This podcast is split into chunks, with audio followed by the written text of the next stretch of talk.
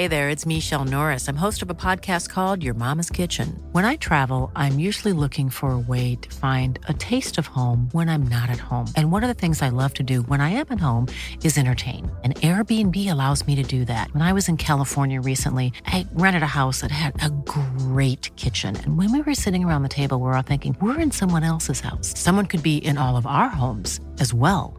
If you have a home, but you're not always at home, you have an Airbnb. Your home might be worth more than you think. Find out how much at airbnb.com/slash host.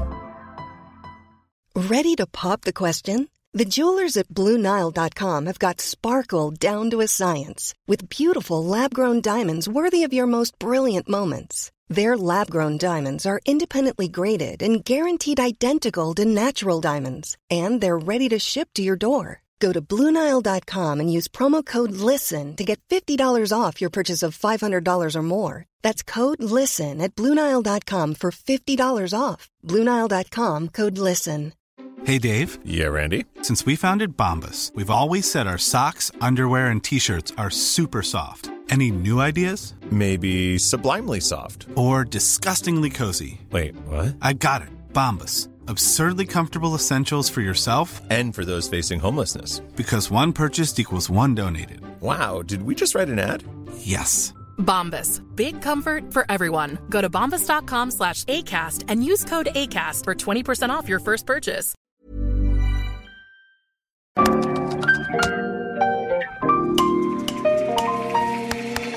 Bienvenidos a Isanaholic, el podcast que amplifica la conversación sobre la cultura de diseño y las industrias creativas a través de sus protagonistas. Soy Jorge Diego Etienne y quiero compartir contigo mi pasión por el diseño con los temas más relevantes en la actualidad y analizando objetos que han hecho historia o están marcando tendencia.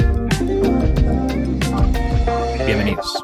En este episodio me acompaña Rodrigo Mazal.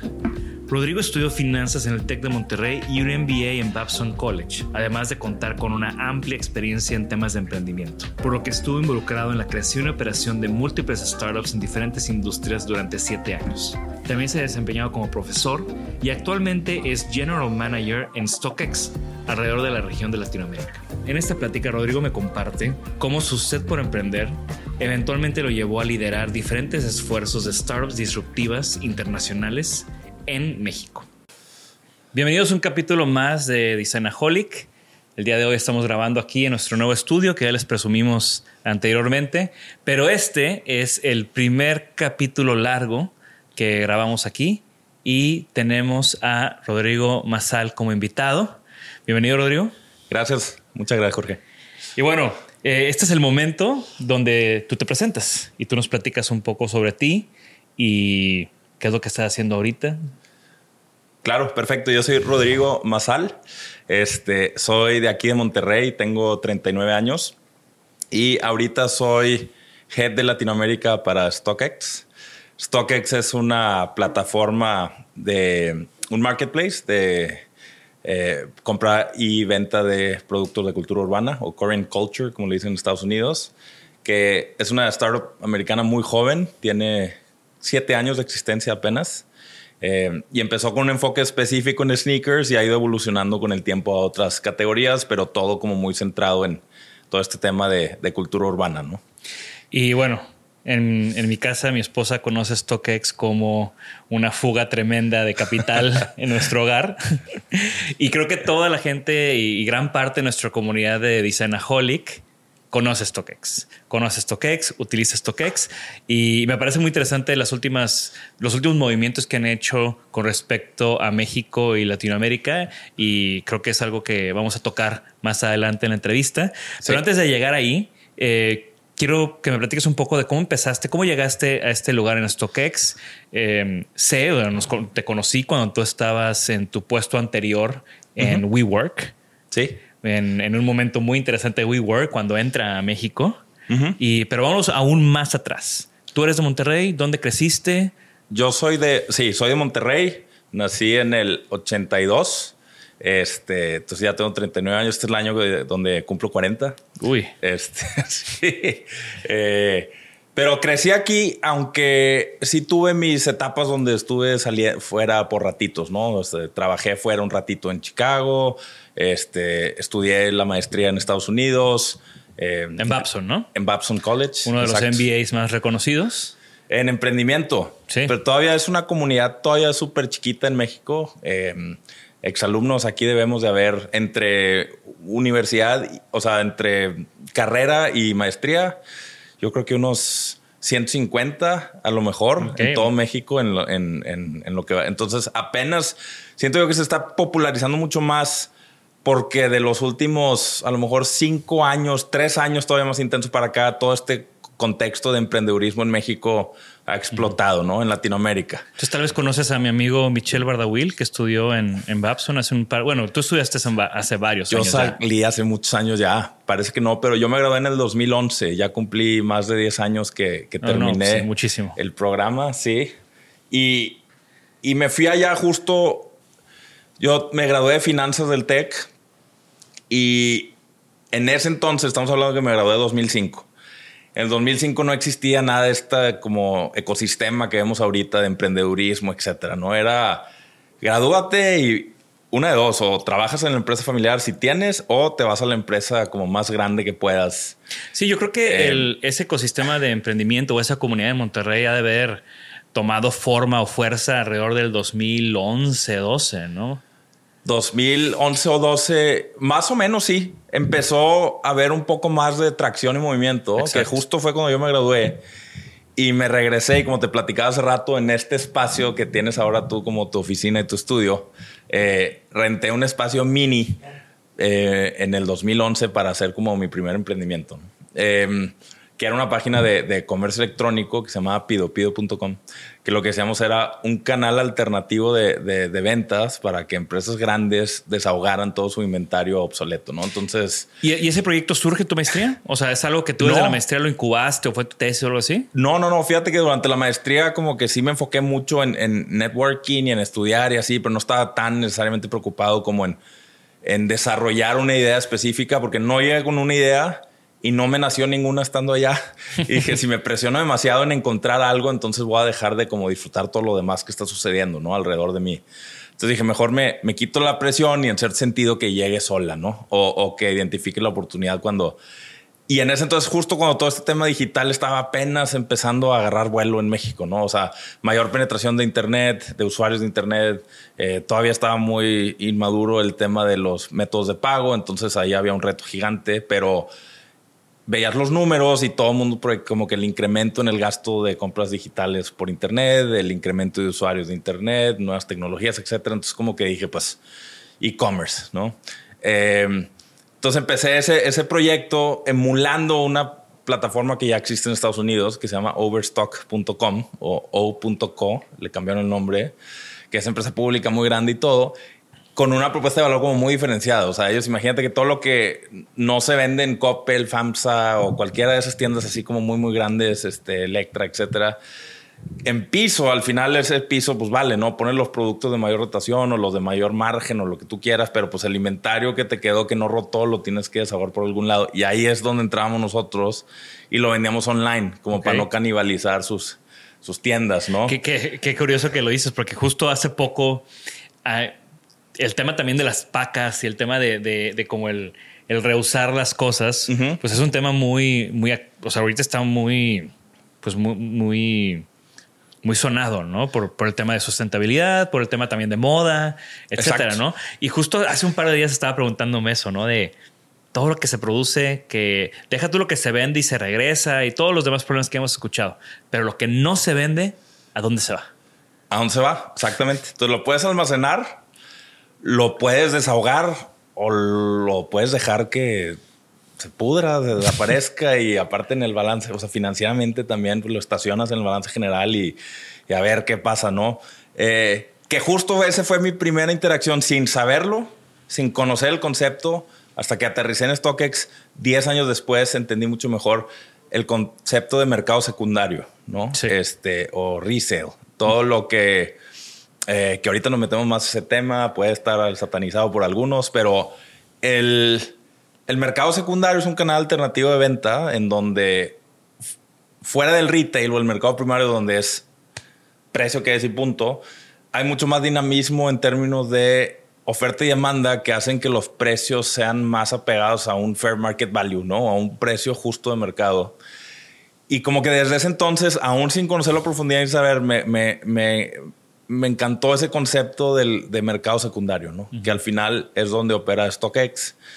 Y, y que por eso, 10 años después, cuando vi el posting de que estaban expandiéndose a Latinoamérica, que estaban buscando un head para Latinoamérica, y, y me metí, no los conocía, la verdad. Yo inclusive leí stock y, pensé que era algo fintech, ¿no? Por el stock. O sea, e, estos donks que traes y esta camiseta de COS es algo reciente. es algo reciente.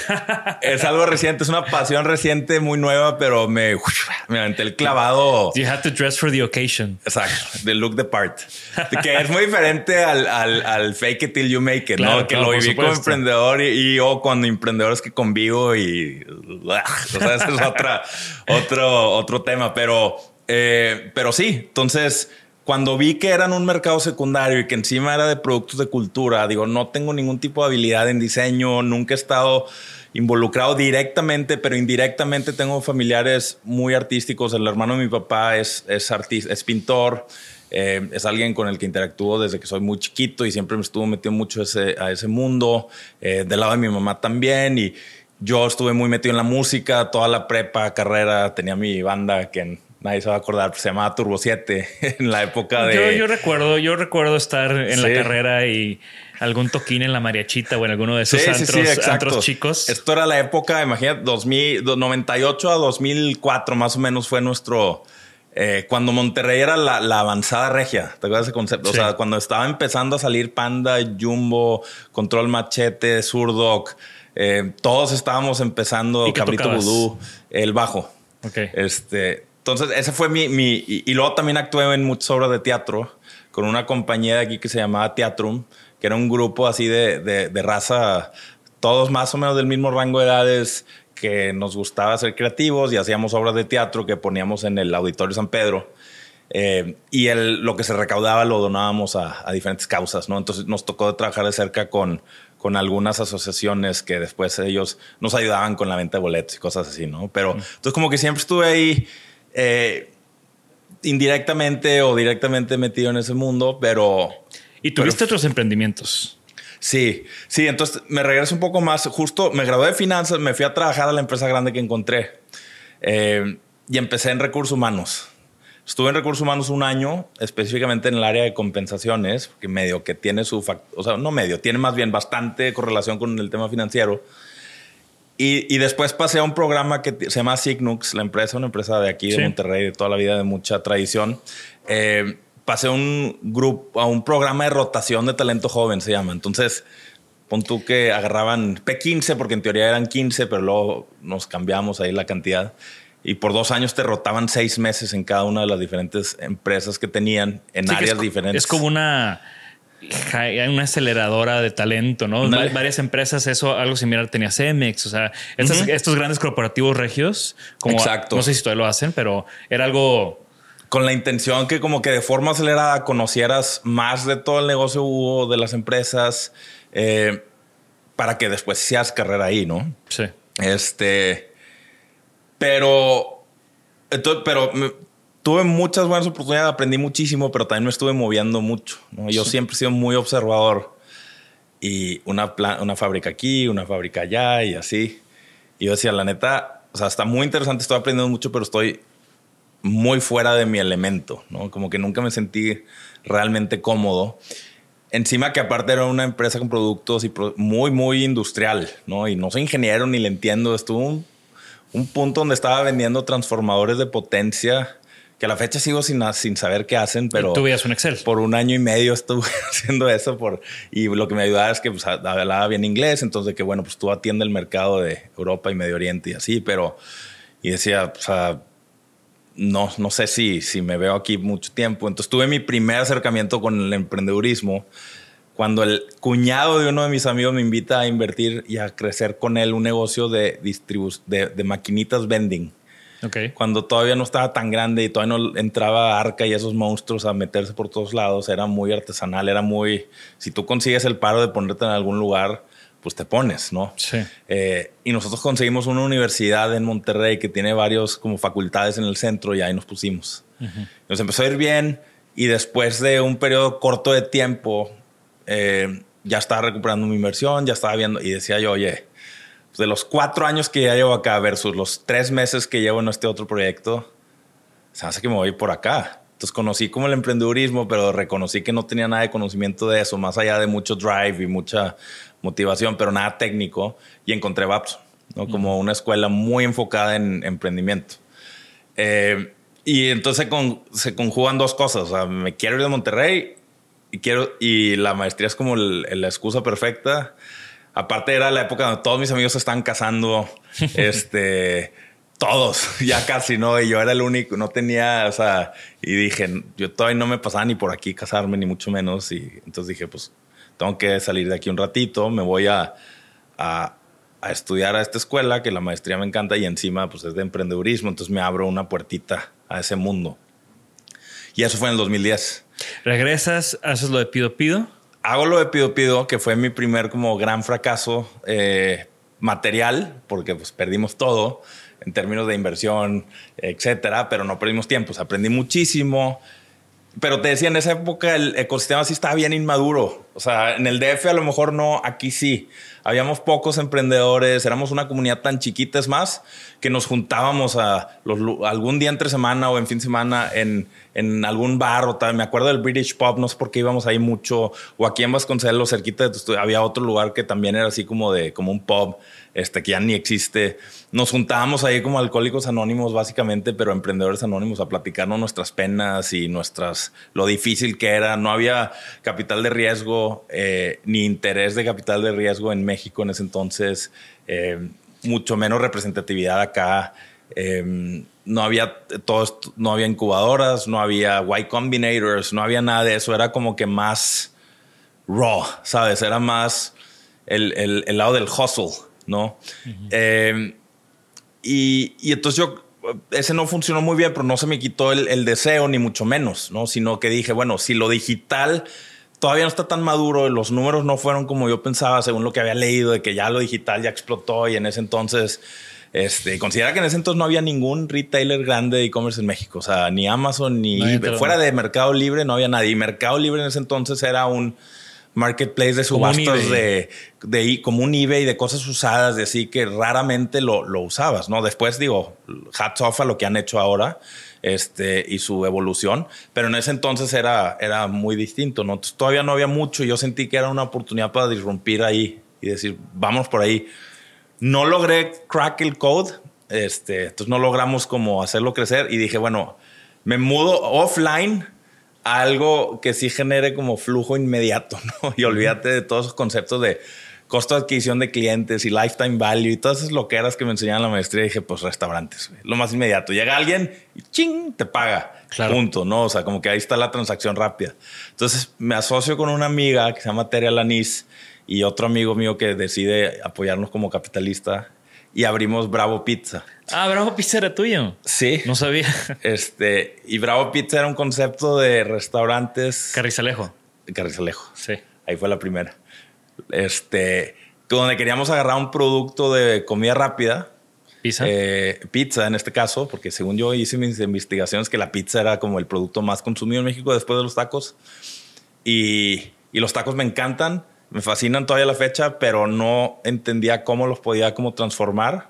Pero la pizza sí, porque la pizza, porque ya, ya los tacos ya se habían transformado, ya alguien los hacía en lechuga o con tortilla whole wheat o gluten free o lo que tú quieras. Pero la pizza, fuera del grosor de la masa, eh, nadie la había transformado en 100 años o no sé cuánto. Sí, sí, me acuerdo que tenían ahí como unas cosas bastante alternativas, ¿no? O sea, pizza eh, no, era, nuestra versión de un producto, era eh, la masa era hecha de 12 granos diferentes.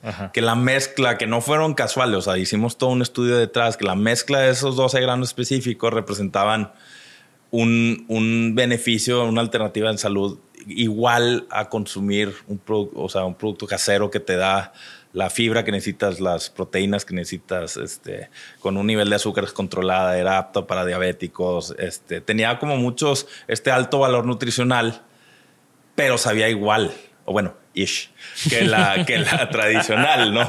Este, y, y, encima de eso, pues creamos todo este como supply chain de puro proveedor local. Eh, los quesos, eh, trabajamos con, con eh, eh, mi pueblo mágico se llamaban, que pues traen quesos. Ellos de todas partes de México, ¿no? Exacto. Y ellos apoyan a los proveedores. Entonces, todo el que, imagínate, pues el queso de una pizza normal es procesado en no sé qué planta y te cuesta a lo mejor por inventar números 10 pesos el kilo. Nosotros pagamos 300 pesos el kilo con tal de usar. Entonces, eso al final también nos costó. Nos costó el, el, idealismo. Este Drive lo tuvimos, abrimos como tres o cuatro tiendas en, en cuatro años, incluyendo una en el DF que fue franquicia, o sea, desarrollamos modelo de franquicia, abrimos varias tiendas propias, pero la estructura de costos nos fue comiendo por ese idealismo tan pesado que teníamos en pro de la nutrición y de apoyar a los... Sí, porque también es un producto que no, o sea, por más de que sea una pizza súper saludable, se, ve como una pizza. O sea, no es como un taco de lechuga que muchas veces ni siquiera es tanto más saludable, pero al menos estás viendo la lechuga y en tu cabeza estás diciendo, ah, estoy comiendo un taco de lechuga. Sí, estoy comiendo una hamburguesa de, verde. o sea, como que me siento, ya me siento saludable.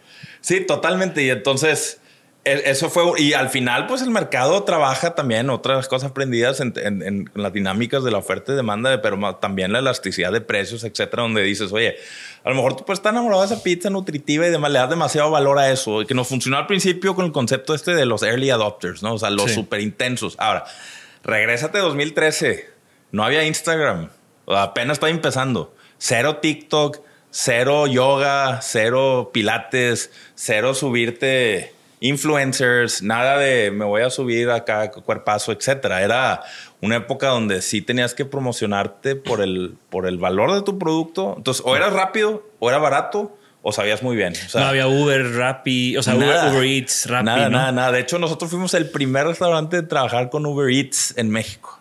Okay. Este, y fuimos su, su, su, su su guinea test o su guinea pig, ¿no? O sea, este, no, trabajamos con repartidores propios, etcétera. ¿Tú crees que si, que si, abrir, si abre Bravo hoy, sí sería un éxito? Pudiera ser que tuvieran un fit de producto mercado más adecuado ahorita. ¿Has visto algo similar? Digo, sin, sin meternos tanto en el tema de, de la pizza, ¿no? Pero ¿Ha sido algún lugar donde, ah, mira, eso es muy similar a lo que queremos lograr?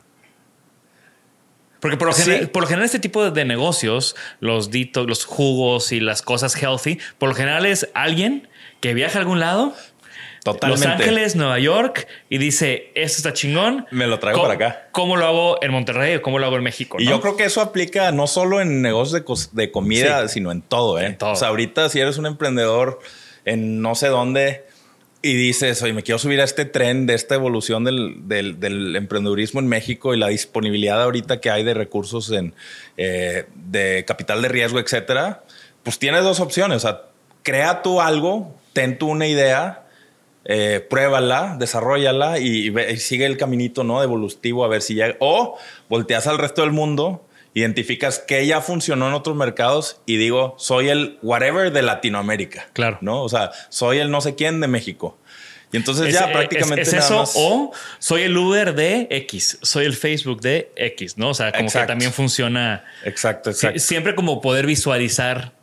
Claro. Es, es que no tiene nada de malo en cierto sentido. O sea, no está mal. Eh, si es como cuando un músico dice, a ver, existen ocho acordes en, o bueno, básicos, ¿no? Ya después si te pones acá de que uh, mucho más complicado, creas muchos más, pero al final está limitada la cantidad de notas musicales que existen.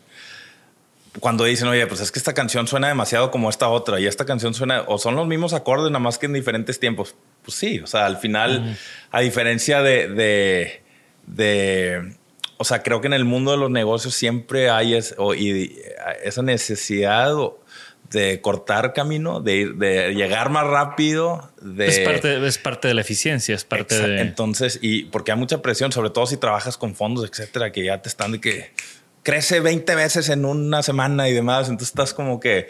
Eh, versus, por ejemplo, procesos más creativos de diseño, de arte, etcétera, que pues es tú en tu cabeza, tu mundo y sin límites. En los negocios definitivamente hay límites demasiados. Entonces, E-commerce, pizzas. E-commerce, pizzas. Después. ¿Qué, qué siguió? Después de la pizza, después de la pizza, te digo que nos quedamos como que eso, o sea, abrimos y el primer año de que embraced, ¿no? Por esos primeros consumidores. Y luego, o sea, imagina el primer año el famoso así como que la gráfica así, ¿no? Y después, o sea, se quedó flat. No hubo un feed de mercado que nos llevara al nivel de escala que necesitábamos para que los, para que financieramente funcionara. Entonces, cuando dejó de medio funcionar, pues nos pivoteamos a, a, franquicias y después vendimos todo el negocio. Este, terminamos vendiendo todo. Bueno, mínimo fue un éxito. ¿Eh? eh sí, no con los números que, sea, que existen ahorita en el, de, con todos estos unicornios y cero, o sea, eso no existía en ese entonces, pero, pero mira, más que el valor o el retorno como tal, yo lo veo como un éxito el hecho que pudimos crear algo desde cero y vivir todo el proceso hasta tener una salida, ¿no? Porque si ves el porcentaje de negocios que truenan después de X tiempo, etcétera. Y es justo lo que digo. Para bien o, para mal. Acabar una venta es mucho mejor que acabar rematando equipo de cocina. Exacto, exacto. ¿No? totalmente, totalmente. Y después, pues ahora que está hot, fintech. 2015, 2016. Entonces, o sea, has ido viendo las tendencias. sí, exacto. Este, eh, por un lado sí, porque al final en cierto sentido soy muy pragmático y práctico, ¿no? Sí soy muy afín y, partidario del mucho análisis es parálisis. Yo soy más... Eh, y como eso ya estaba sucediendo, pues encontrabas muy fácil a alguien, ¿no? De que, ah, pues hay que hacer esto y hay que hacer el otro. Y leí que esto está hot. Y en lugar de tener debates por meses o así, de que no, es que mira, fíjate que es que, este te late, eh, me suena, vámonos, ¿sabes? Entonces, Ahora empezamos un par de, negocios de fintech, eh, uno de préstamos personales online, otro de un modelo de liquidez para pequeñas empresas a corto plazo a través de un modelo tipo factoraje. Ambas si la hubiéramos hecho ahorita, hubieran sido un exitazo. Probablemente estaríamos por ahí, pero esto fue cuando no había dinero, ¿no? Sí, ahorita eh, ya, ya va, o sea, Nubank, o sea, ya van varios unicornios fintechs mexicanos. Sí, porque aparte el sector está, está como muy hot. Este, pero... También, o sea, también las regulaciones y todo el, todo el tema legal gubernamental ha cambiado muchísimo. Ha cambiado muchísimo, claro. no, no, quiero imaginar en el 2015 Y creo que cambió la, la, adversidad al riesgo de los inversionistas. Bueno, a que se abrió una puerta en donde fluyó demasiado capital extranjero, que no está necesariamente tan familiarizados con las dinámicas locales de los mercados y culturales, etcétera. Sí, obviamente puedes leer un reportaje de cuestiones macroeconómicas o te, un analista de no sé qué firma te manda un reportaje de México y lo lees y ya crees que. Pero hay muchos como nuances locales que no.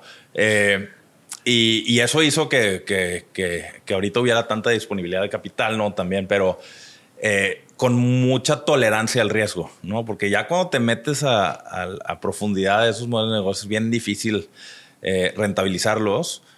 Sí, los márgenes son... Son muy chicos, no solo en ese, ¿no? En muchos y, Es un tema de escala.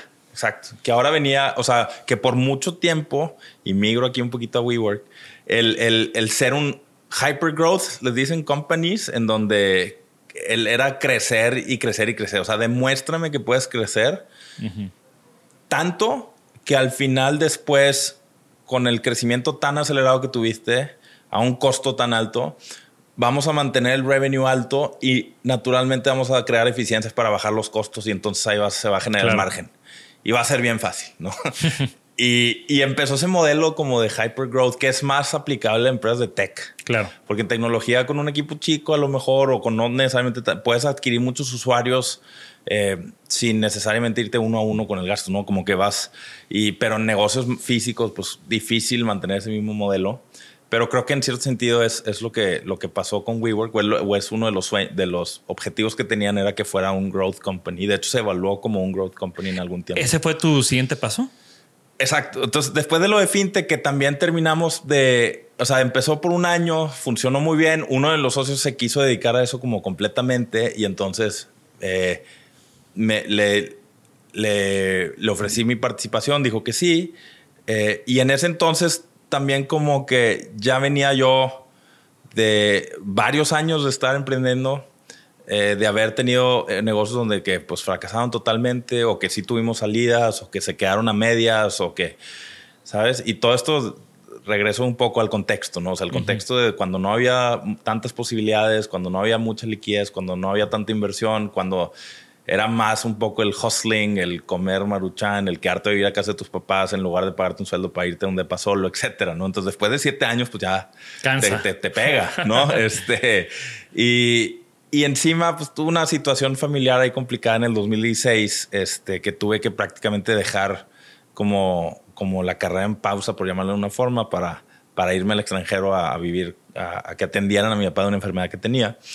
Y, y como que después de ese, en, en, esa transición, dije, a ver, ya no, que no te lo cuenten o que no lo leas en un libro o que no, no lo, o sea, ya lo hiciste, ¿no? Ya, ya fuiste emprendedor, a, en, o sea, a proporción de lo que tú hiciste, pero cada quien vive como su historia, ¿no? O sea, es igual de válido hacerlo así que ser Mark Zuckerberg, ¿no? O sea, obviamente la escala es distinta, pero los dos en, dentro de lo que cabe y son emprendedores y hicieron emprendimientos, ¿no? La mayoría de la gente nos quedamos en esta etapa y no llegamos tan arriba, ¿no?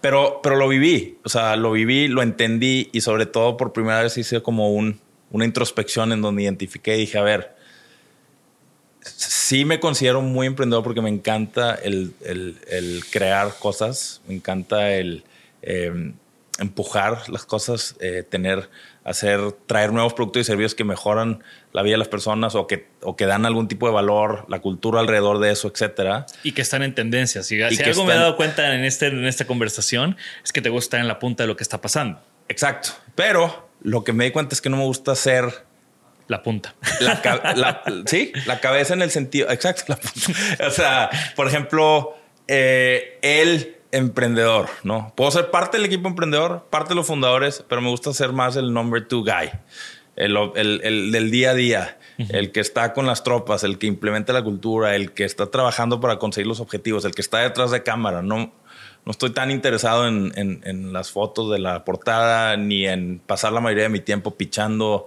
a, a gente, ni estar presentando en foros hablando en público, ni estar como fake it till you make it attitude. No, nunca me encontré en ese sentido. Me explico. Y creo que me costó en mi tiempo, porque claro que piché, claro que busqué fondos, pero no era mi. Si bien me considero un buen vendedor, no, no soy bueno para jugar ese otro rol, ¿no? Entonces, eh, cuando identifiqué que no era bueno para jugar ese otro rol, dije, bueno, no importa, pues consigo a alguien que sí sea bueno para jugar ese rol y, y, y cofundadores, ¿no? Porque aparte lo otro, o sea, realmente sí tuve confundado en cierto sentido, pero no en el contexto que se conoce. No era a lo mejor un amigo de que, ah, pues yo le entro y claro. ten y luego no te vuelvo a ver por dos años. Me explico. sea, entonces, eh, y traté, traté de encontrar equipos así, traté de encontrar mi alma gemela emprendedora, si quisieras verlo de una forma. No lo encontré o la encontré.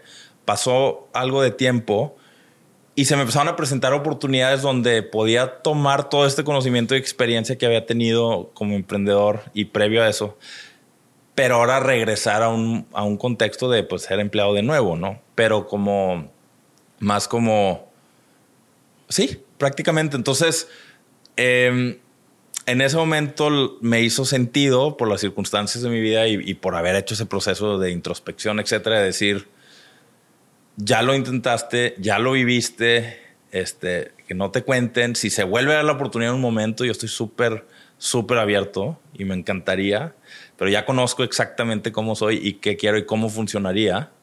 Eh, pues potencializa esa visión y esa idea de ti ahora en una empresa, ¿no? Porque en una empresa vas a jugar ese rol. Sí. No vas a ser tú el líder necesariamente en términos de, de, la, de la cabeza o el jefe, el, el, el fundador, ¿no? Si lo quiero de una forma, pero vas a ser del equipo que está atrás de esa persona, expandiendo, creciendo, contratando, desarrollando gente, operando, entendiendo todas las cosas buenas y malas que a lo mejor un fundador, por estar en su rol, no ve y que tú te haces ser muy bueno para hacer ese como number two guy, ¿no? Uh -huh. eh, y entonces por eso decidí, y, y, mi primera entrada ese fue como un breve periodo de tiempo en Banregio.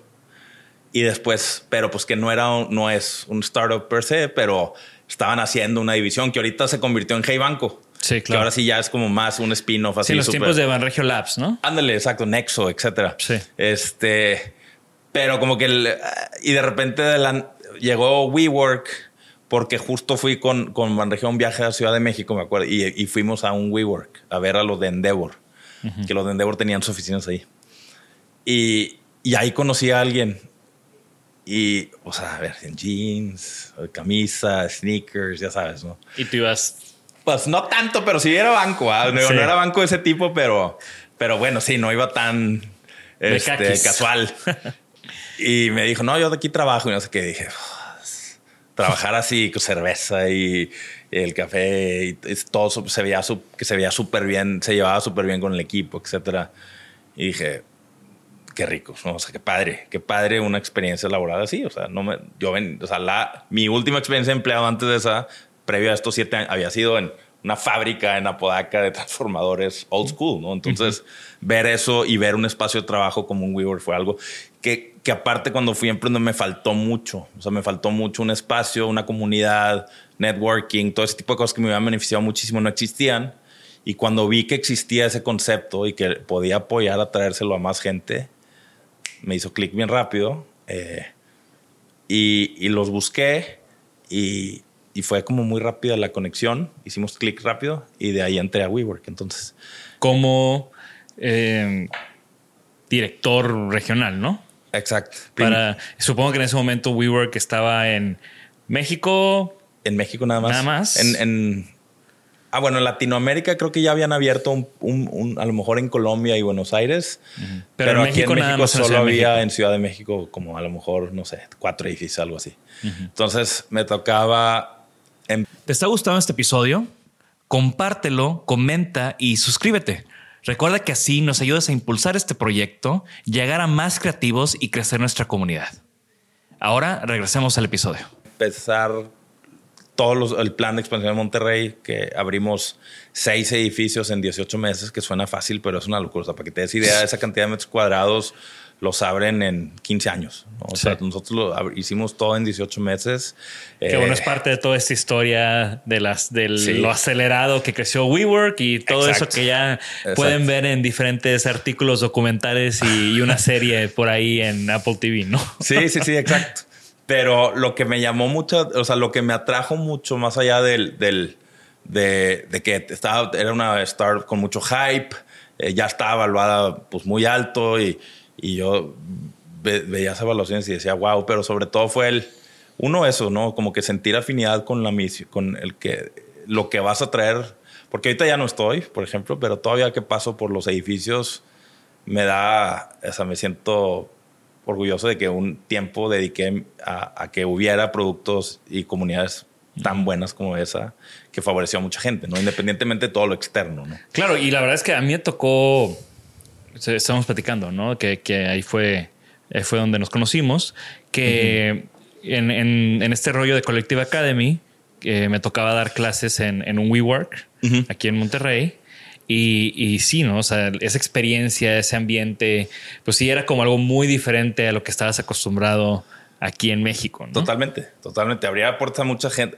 A lo mejor conocías ahí a tu futuro co-founder, a lo mejor conocías a tu contador, a lo mejor conocías a tu futura esposa, o sea, a alguien conocías porque estaba lleno de. de- Y de hacían gente. eventos para Y hacían fomentar eventos, este, y- este networking. Entonces, y, y la gente se quedaba, y, y eso creo que esa línea que separaba tu vida personal de tu vida laboral se borró. Y, y comulgaban en un mismo lugar. Entonces, eso estaba muy padre.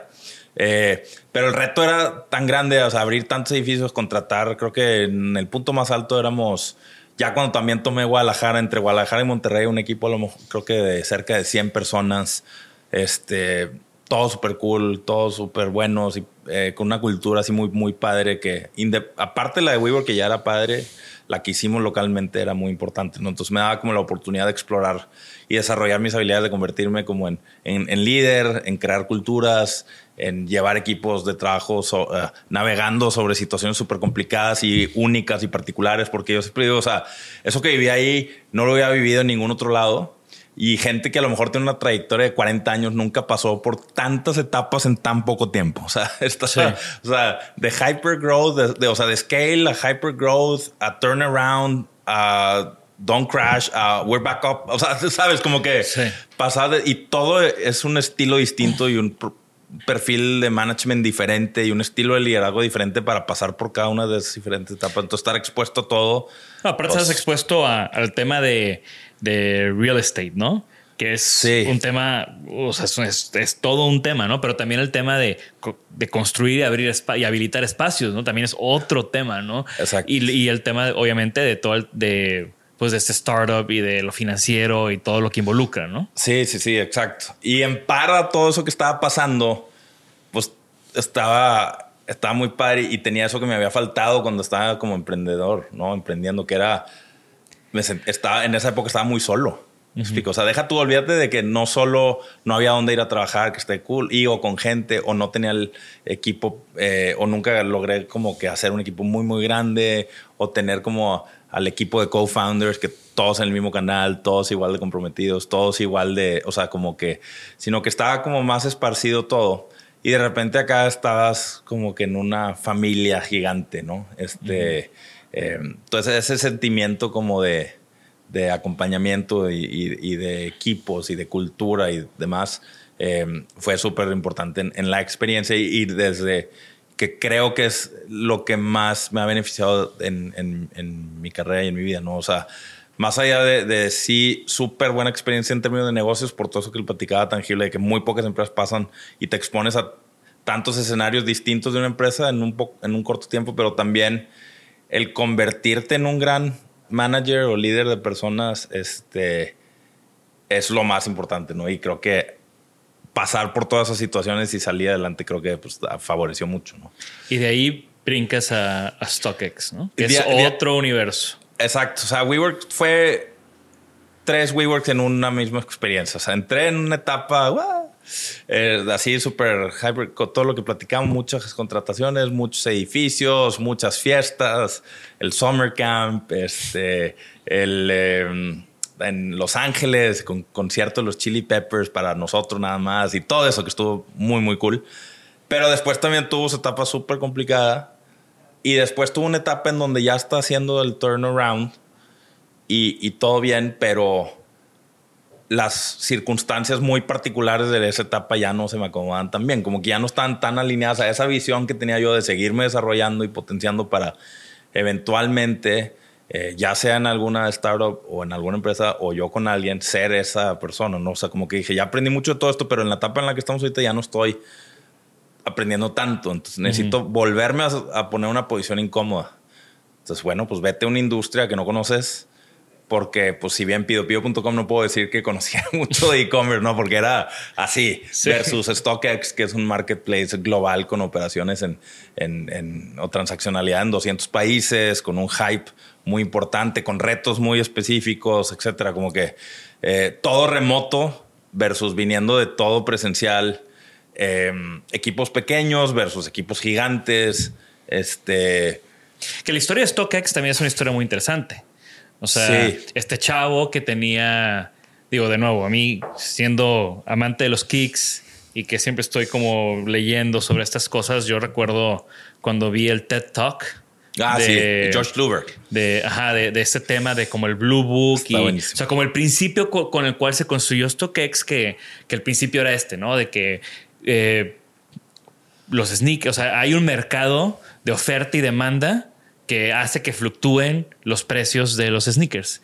y, entonces también, o sea, eso aunado a el resale market, ¿no? O, este tema del resale market donde pues no conseguiste, digo, yo como amante de los kicks me pasaba mucho de que nunca, nunca podía, nunca lograba tener los kicks que yo quería, los tenis que yo quería, porque pues no, no me iba a hacer la fila a la madrugada o en México no salían y de repente tenía una plataforma que, ok, sí, pagas un extra, pero por fin ya puedo tener esos tenis que siempre quise.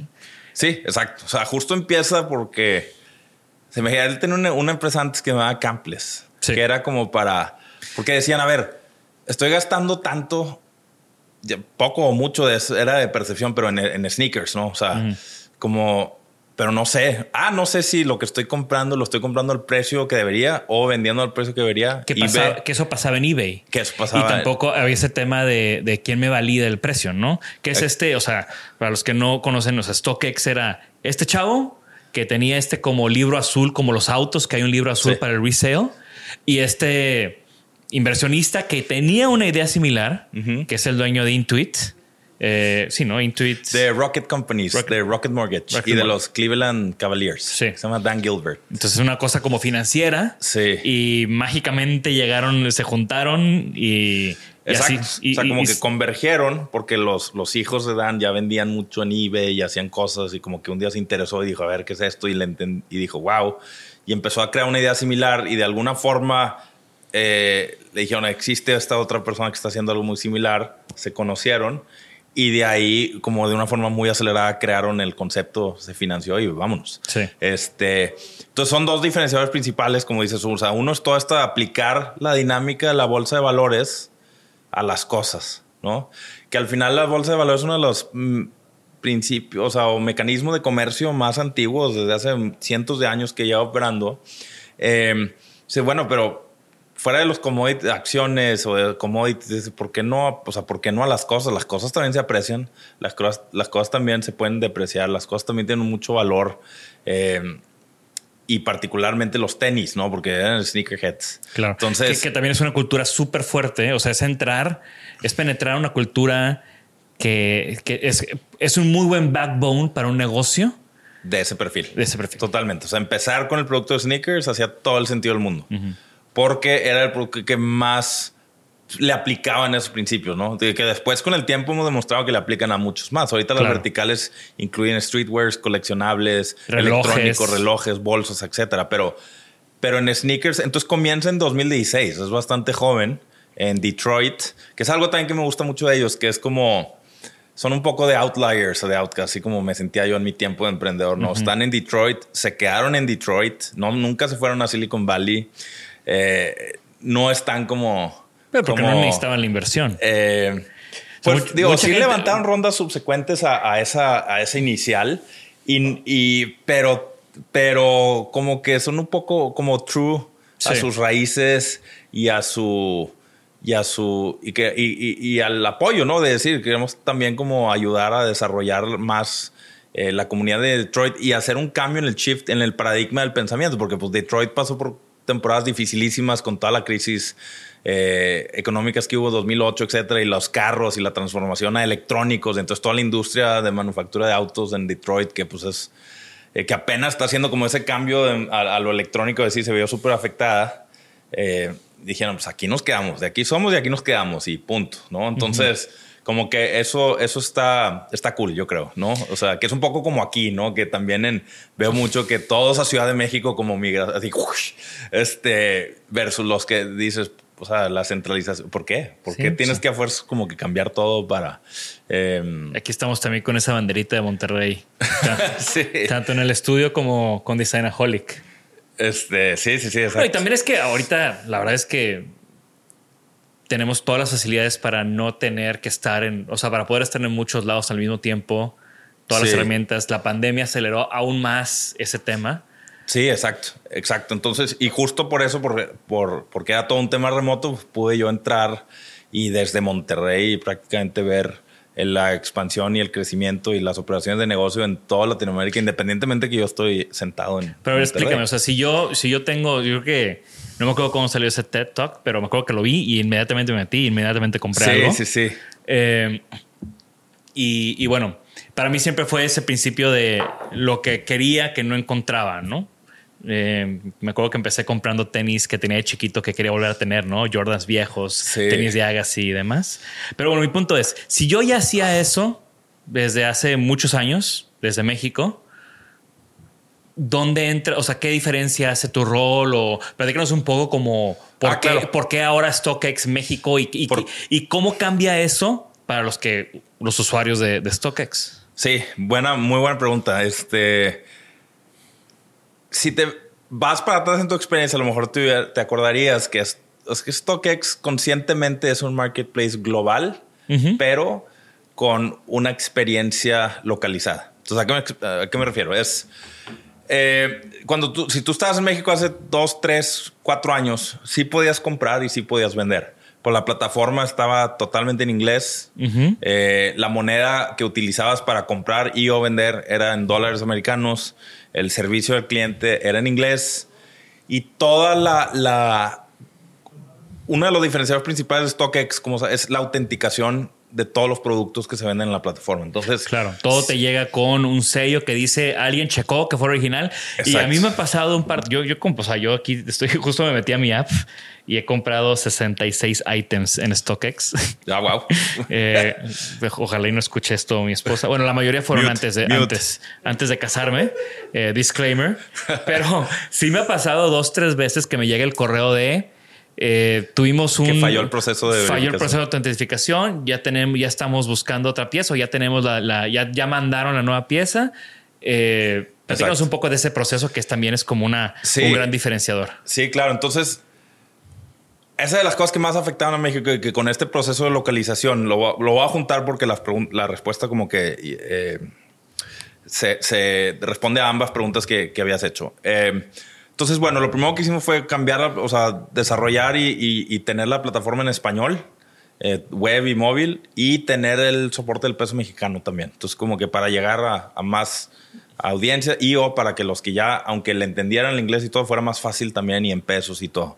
Eh, abrir el servicio al cliente de español también y migrar el precio, o sea, el modelo de precio donde antes inclusive era de, tú hacías tu pedido, pero cuando llegaba el pedido a tu casa, eh, DHL te cobraba los impuestos de importación en tu puerta de tu casa. Entonces tú pagaste X 3 mil pesos, vamos a suponer, y llegaba y decías, híjole, 3 mil, pero bueno, están buenísimos. Y llega y de Y no repente sabías. DHL de- y no sabías de que, oye, pues son 1300 extra encima de estos y qué, cómo y no sé qué. Y si lo regresabas, pues perdías todo, ¿no? Entonces, eso lo eliminamos y estamos ahora cobrando los impuestos directo en el checkout. E inclusive ahorita eso ya todavía lo vamos a cambiar todavía más para que sea un solo precio.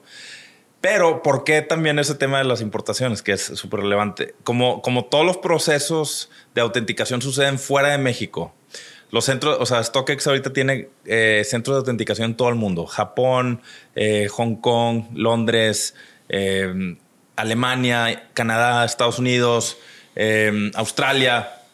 En México no hay. Entonces, si tú eres un vendedor en Cuernavaca, vamos a suponer, y pusiste un par a la venta, y tú los compraste estando en Monterrey, el de Cuernavaca va a enviar el producto a un centro de autenticación, en este caso en Estados Unidos, porque es lo más cerca, en Arizona.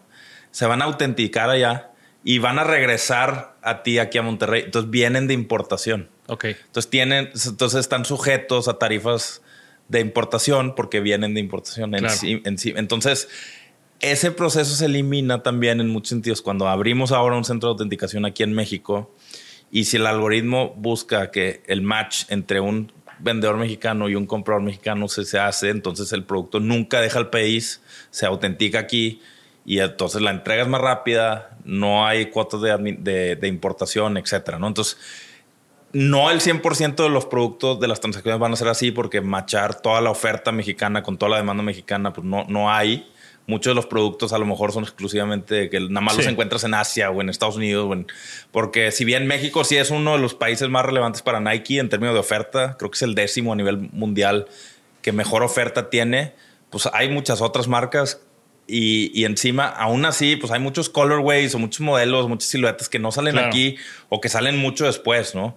Eh, pero lo que sí provoca ese centro de autenticación haciendo eso es que reduce los tiempos de entrega, autenticas aquí, generas empleo, que es súper importante también, tienes una presencia física y encima rebalanceas el marketplace y los precios porque ya haces un mix ahí entre la oferta y la demanda y de, y, y de dónde viene esa cadena y, y en- de la cadena de suministros a lo mejor un porcentaje viene de aquí, otro porcentaje viene de otro lado y otro y entonces haces estrategias también de importación exportación que mejoras toda la cadena, la optimizas y el precio neto baja un poco, ¿no? Para Sí. pero y, y para nada más complementar para los que no conocen de StockX usamos un modelo de oferta y demanda Creo que, de- creo que nos brincamos esa de parte. subasta, ¿eh? Nos, que brincamos, también- nos brincamos exacto. esa parte. Así que creo que está bien explicarlo para aquellos pocos, porque estoy seguro que son pocos que, que no conocen cómo funciona StockX. Es Sí. un marketplace, pero los, do- los do- las dos personas que están involucradas en la transacción no tienen un trato directo, ni siquiera se no, conocen. Exacto. O sea, es anónimo. Igual que una bolsa de valores, ¿no? Tú, tú no sabes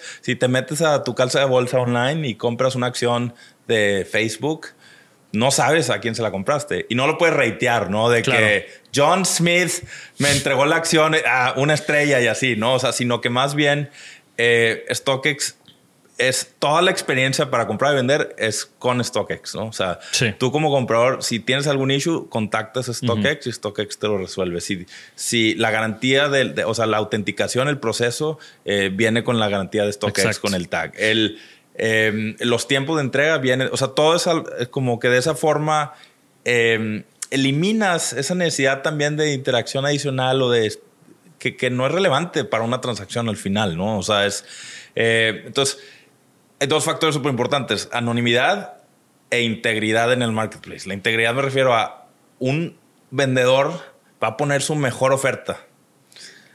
Un comprador va a tener la opción de ver en esa talla, en ese par histórico los últimos 12 meses qué precios de venta ha habido, cómo se ha comportado el precio, cómo fue la venta que sucedió, la última venta antes de la que yo quiero comprar. Y dices, oye, y eso te da una visión hacia el precio justo de mercado, ¿no? Claro. El- el- el- Sí, y, y en palabras así súper directas, tú te metes a StockX, a la página o al app, te, digamos que tú te quieres comprar unos tenis Jordan, o bueno, ahorita que... Sí, pues unos tenis Jordan, ¿no? Eh, que te gusta mucho los Jordan 4, ¿no? Entonces, en tal color. Te metes, los buscas, te sales si hay, lo puedes ver y puedes ver, como decía Rodrigo, esta grafiquita de cómo, cómo se han vendido, cómo, o sea, el performance de ventas, la última venta, el histórico. Y ahí tú puedes ver si va la alza, va a la baja, si se está manteniendo.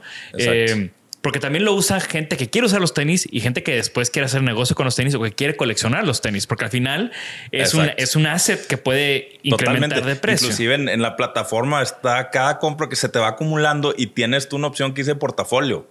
Y como si fuera el portafolio, o sea, si tú ahorita mes vas a ver el, el valor acumulado de todos los productos que has comprado y la ganancia o pérdida en el valor de mercado de, de tu inventario, ¿no? Entonces... No, lo- no diga los números, pero Ah, there it is. Exactamente. Bueno, y si saca, por ejemplo, oye, ¿qué mecanismo de inversión te da eso? sí. ¿Me explico? Pues no tanto porque yo sí los uso. Exacto. Si Si, lo los usas ya guardado- no. Tú porque dices, oye, Oye. no, yo sí soy sneakerhead personal. A mí me gusta comprar para usar porque yo quiero, o sea, yo los uso, compro para mí. Pero si lo vieras como un vehículo de inversión, Trae una buena ganancia. es, es espectacular. Hace poco salió un, un reportaje de, de, ah, de hecho, y Josh lo menciona en su TED Talk también en el 2015, fue de hecho antes de StockX, pero el, el- el valor del oro, o sea, la gráfica, ¿no? De rendimientos en el tiempo. El oro, Gu- es- SP500, Google, Jordan One. Sí. o sea, Exacto. Y, y- y mucha gente todavía es muy nueva en esto desde la perspectiva no comercial de comercio electrónico, sino como un vehículo de inversión o como tratar a los sneakers como activos de inversión, como commodities. Totalmente. Entonces, tú puedes entrar, o sea, tú ves ese, es- regresando al ejemplo del Jordan 4, tú puedes decir, quiero, o sea, ah, te va a decir, eh, si quieres un, si quieres eh, poner un bid, ¿no? Yo pongo un bid y digo que, le- que los quiero comprar a tanto, ¿no? Y ya la gente que los está vendiendo acepta o no acepta tu bid, dependiendo. O también está la opción que la verdad es que yo no tengo la paciencia para un bid porque por lo general voy por lo que quiero. Claro. De buy now y ya hay un precio establecido que lo establece el mismo mercado, no lo establece StockX. Ese es el precio de Buy Now, es la oferta mínima eh, de alguien. O sea, es Exacto. la oferta más baja por ese producto y tu puja o bid va a ser la más alta. Sí. Entonces, por eso hacen más. Y por eso te decía lo de la integridad. Exacto. Si tú eres un vendedor y pones una oferta y alguien acepta la oferta y luego dice, híjole, se me hace que pagué más, cancelar.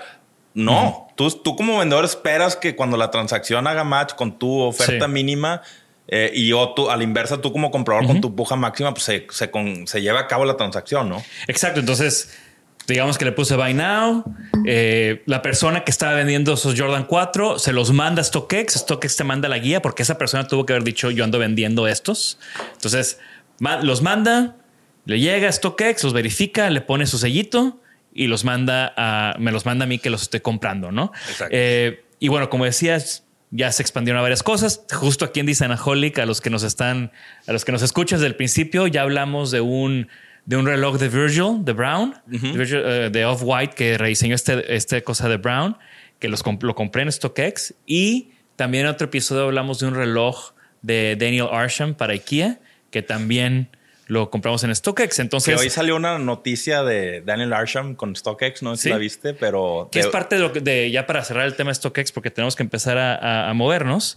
Se están moviendo a otros lados, están pasando cosas muy interesantes. ¿Qué son esas cosas recientes que están pasando que se puede enterar la gente por medio de, esta entrevista? Sí, bueno, uno es, eh, esta expansión ya a México, ¿no? Que es el centro de autenticación acá y todos esos beneficios que conlleva que, que platicaba hace rato pero también como este acercamiento más directo con la comunidad creativa alrededor global y, con oportunidades para creativos alrededor global de utilizar el marketplace y la plataforma como, como para, para buscar sinergias y, hacer partnership, ¿no? Desde, por ejemplo, eh, los modelos de, marcas locales, marcas, por ejemplo, cual, cualquier diseñador eh, de streetwear, de sneakers, de artículos coleccionables tipo COS o figuritas o tipo relojes como Daniel Arsham, lo que sea, que nos busque, que nos contacte. Eh, sobre muchas oportunidades. Tomen en la palabra, metes esto que y ahí creo que hay una oportunidad para todos los creadores. Y bien,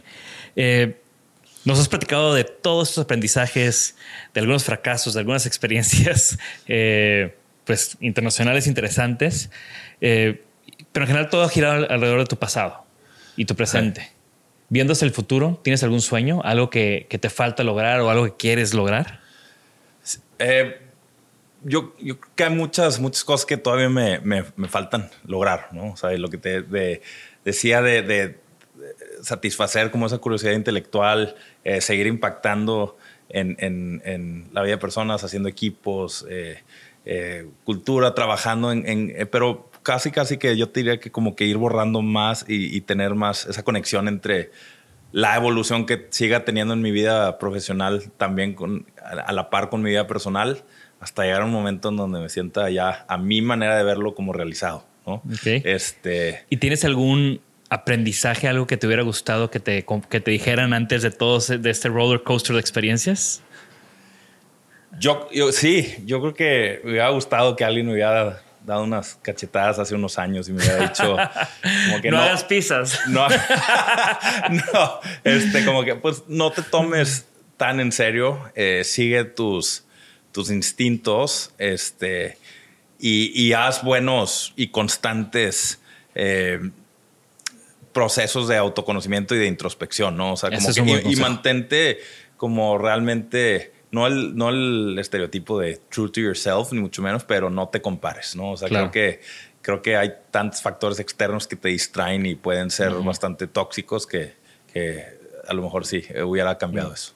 Y creo que esta pregunta para ti va a ser muy buena porque, pues, trabajando en StockX, ¿tienes algún objeto favorito? ¿Cuál fue tu última ah. compra de StockX o, o, cuál es como ese grail de, de, que te gustaría tener? Mi, mi última mi última compra fue, me subí al tren de los Ama Manier. Me compré los Air Jordan Ones, los, los Ama Manier, pero mañana de hecho sale el drop de los nuevos, eh, aquí en México al menos. Pero eh, estos Dunk Lows también de University Red. Eh, pero lo que siempre he querido, porque me encantan los Dunks y, y, los Low en particular. Soy más de Lows que de Mids y de Highs los lows que, que, hicieron los, los Nike Dunks con Off-White en, los lots. Sí. Eh, cualquiera de esos. Híjoles, es que esos, justo cualquiera de esos. La pregunta no es para mí, pero hablando de StockX y los, lo, tengo en, en, following porque yo soy súper fan de Tom Sachs, el artista. Y tiene unos tenis que su retail price fue ni 200 dólares y ahorita están en 20 mil dólares.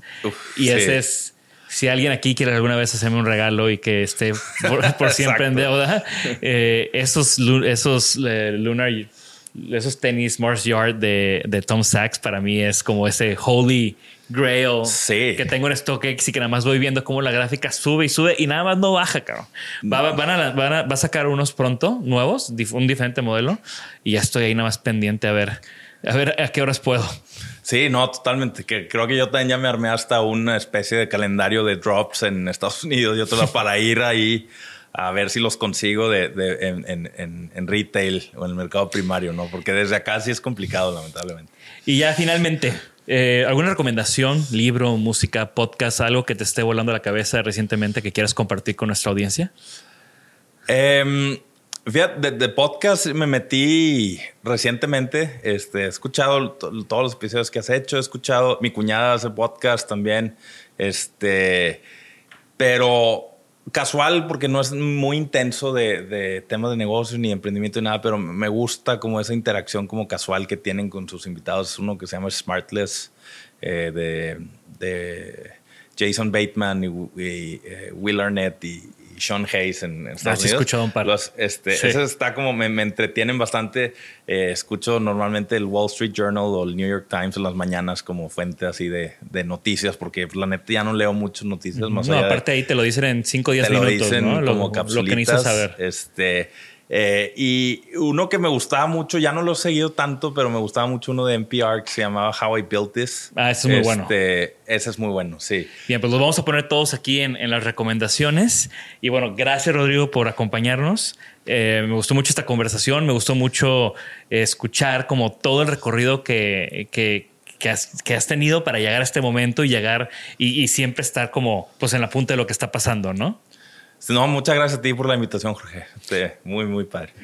Y bueno, esto fue Designaholic. Eh, gracias a todos que nos escuchan. Recuerden que la manera de, demostrarnos, de la manera de agradecernos es dándonos una, poniendo una recomendación ya sea en el mismo, en el mismo Apple Podcast, en redes sociales, compartirlo con sus amigas, amigos, dejar un comentario en el canal de YouTube y todo eso nos ayuda muchísimo a llegar a más personas y construir esta comunidad de Isanaholic. Así que nos estamos viendo.